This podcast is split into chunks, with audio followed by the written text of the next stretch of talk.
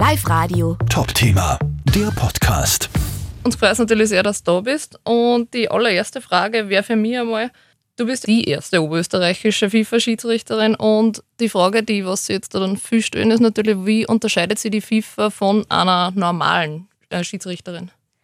Ja, also als FIFA-Schiedsrichterin bin, werde ich auch international bei Frauenspielen eingesetzt und darf dort eben Spiele leiten. Ansonsten bin ja auch ich im Landesverband in Oberösterreich tätig und auch in der Frauenbundesliga österreichweit.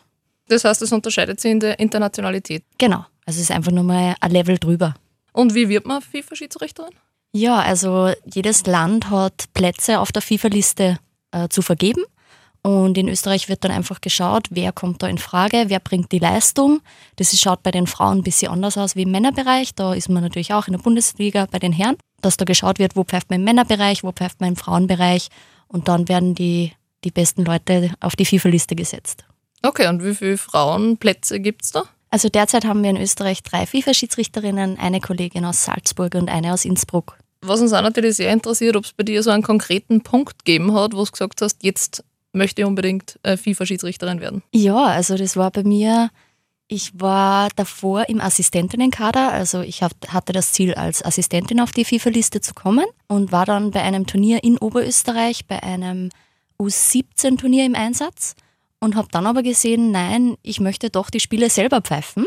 Und da habe ich dann eben beim ÖFB gesagt, ich will in den Schiedsrichter, also Schiedsrichterinnen-Förderkader. Und ja, das war so der Punkt. Herbst 2018. Und wie läuft dann die Ausbildung ab?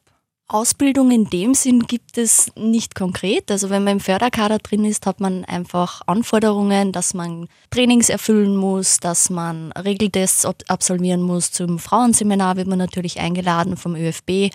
Ja, dann einfach konstant Leistung bringen. Das heißt, es gibt dann nicht jetzt irgendwie so eine Schule, die muss man unbedingt besuchen oder einen Kurs, sondern es ist einfach alles äh, praxisbasiert. Genau. Also bei uns Schiedsrichter und Schiedsrichterinnen, wir haben in Oberösterreich einen Grundkurs, den man besuchen kann. Da ist der nächste jetzt dann im März. Und dann wird man mehr oder weniger ins kalte Wasser geschmissen. Also bei uns ist, es einfach so, man muss es einfach machen. Man muss sich dann am Platz stellen und halt Spiele leiten. Und erst dann kriegt man das ins Gefühl. Und das heißt, es braucht eine gewisse Erfahrung auch dann? Ja, schon. Also einfach, dass man Spiele absolviert, dass man sich mit Situationen konfrontiert, dass man dann daraus lernt. Wir sind ja in Oberösterreich in sieben regionalen Gruppen organisiert. Und da wird man auch betreut. Also bei den ersten Spielen kommt wer mit und sagt einem dann, okay, schau vielleicht mehr auf das oder das hast gut gemacht, da kannst noch an dir arbeiten.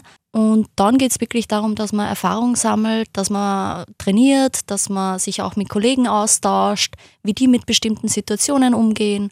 Ja, und dass man einfach an sich arbeitet was wir dann auch noch uns gefragt haben, so im Zusammensitzen, ob es bei dir da einen konkreten Punkt gegeben hat, also hat sich das auch schon in der Kindheit gezeigt, dass du mal pfeifen magst schon spielen oder wie ist das, wie ist die Umschulung so gesehen? Wie wird das angefangen? Also in der Kindheit sicher noch nicht. Ich habe zwar so mit, mit meinem Bruder und den Nachbarkindern öfter mal gekickt, aber das war weit von, von irgendwelchen Ambitionen entfernt. Ich habe erst mit 15 zum Fußball gefunden durch meine Firmengodi, habe dann auch fünf Jahre lang Fußball gespielt. Leider hat sich dann die Mannschaft aufgelöst und habe dann die Seiten gewechselt. Und das war für dich dann leicht, dass du sagst, jetzt will ich unbedingt Schiedsrichterin werden oder hast du zuerst schon noch geschaut, gibt es vielleicht einen anderen Fußballclub, wo ich hin kann? Nein, also ich habe davor schon den Hilfsschiedsrichter gemacht, also vom Verein aus, wo man halt auch mal einen Regelkurs macht und so weiter. Und für mich war dann schnell klar, weil ich gesehen habe, okay, bei den Schiedsrichtern, da gibt es auch ein gemeinsames Training, da ist eine Gemeinschaft dahinter, da wird man betreut, also da ist man jetzt nicht alleine auf weiter Flur und muss sich dann am Fußballplatz hinstellen und pfeifen. Da war für mich schnell klar, dass das mein Weg wird. Gibt es da einen Unterschied zwischen einem Match jetzt in der Bundesliga und Länderspielen? Generell sind immer wieder gibt's Spieler dabei, äh, die man halt so vom Namen her schon kennt, wo man sich dann denkt, ah, okay, wow, cool. Äh, allerdings merkt man dann schnell, ja, ist, ist genauso ein normaler Mensch. Ähm, und das Schöne beim Fußball ist halt, ob jetzt das in, im Herrenbereich in der zweiten Klasse ist oder in der Regionalliga oder eben bei den Frauen international ein Länderspiel, es ist immer dasselbe Spiel. Es sind immer dieselben 17 Regeln, es geht immer um den Fußball an sich und ja, das ist das Schöne dran. Das ist dann eher beim Umfeld so, dass ähm, ähm, man merkt rundum, bei internationalen Spielen hat man dann auch eine vierte Offizielle dabei, die einem zum Beispiel das ganze Organisatorische und so abnimmt und einfach da ein bisschen mehr ja, Professionalität, das schon, das ist schon höher im internationalen Bereich, aber sonst, wie gesagt, das ist dasselbe Spiel. Wie viele rote Karten hast du denn schon verteilt? Puh, ganz genau weiß ich es nicht. Es hält sich in Grenzen. Also es hat schon ein paar sogenannte Torraube gegeben und auch schon Schiedsrichterbeleidigungen gegen mich. Aber das hat sich in den ja, fast zehn Jahren, wo ich das jetzt mache, doch sehr in Grenzen gehalten. Und gibt es da irgendeine Situation, wo du sagst, die werde ich nie vergessen? Ja, das war leider äh, ein Spiel in der Bezirksliga. Da hat sich ein Spieler, das Foul war gar nicht so schlimm, also er ist gefault worden. Der ist aber so unglücklich im Boden hängen geblieben, dass er leider dann einen ziemlich schlimmen Bruch des Unterschenkels erlitten hat. Das, das ist definitiv was, was in Erinnerung bleibt. Wilde Verletzungen und so, das passiert ja beim Fußball. Schneller, wie man denkt, würde ich mal sagen. Ja, es ist einfach ein Kontaktsport. Wir fragen uns natürlich, ob sich der Sport bzw. der Beruf dann äh, auf dein Privatleben auch auswirkt. Ja, klar wirkt sich das äh, aufs Privatleben auch aus, da man am Wochenende seine Spiele hat. Also ich bin jetzt nicht so der Mensch, der jedes Wochenende fortgeht.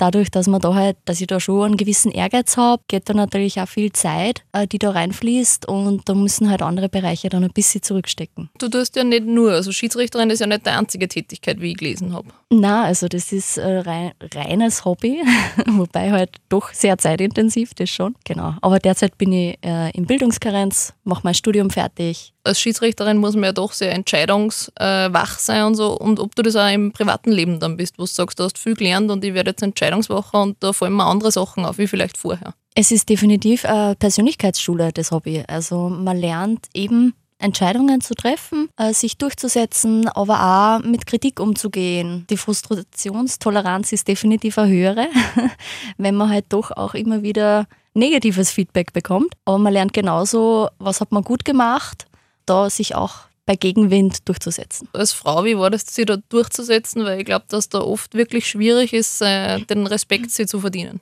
Ja, also man hat als Frau in dem Bereich sicher andere Karten wie die männlichen Kollegen. Die muss man halt auch gezielt einfach dann auch nutzen. Klar, man, man muss sich den Respekt sehr viel mehr erarbeiten. Aber wenn man dann sicher auftritt und man mit ja, den, den Leuten vermittelt, man kennt sich aus, dann hat man da schnell auch den Respekt abschließend unsere Frage wäre nur, ob du jetzt irgendwie so ein Highlight hättest, wo du sagst, das, das war das Beste, was ich dabei machen habe dürfen.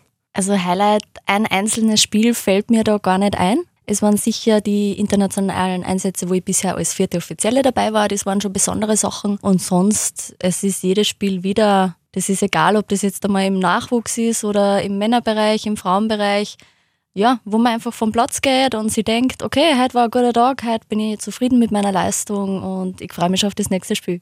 Live Radio. Top Thema, der Podcast.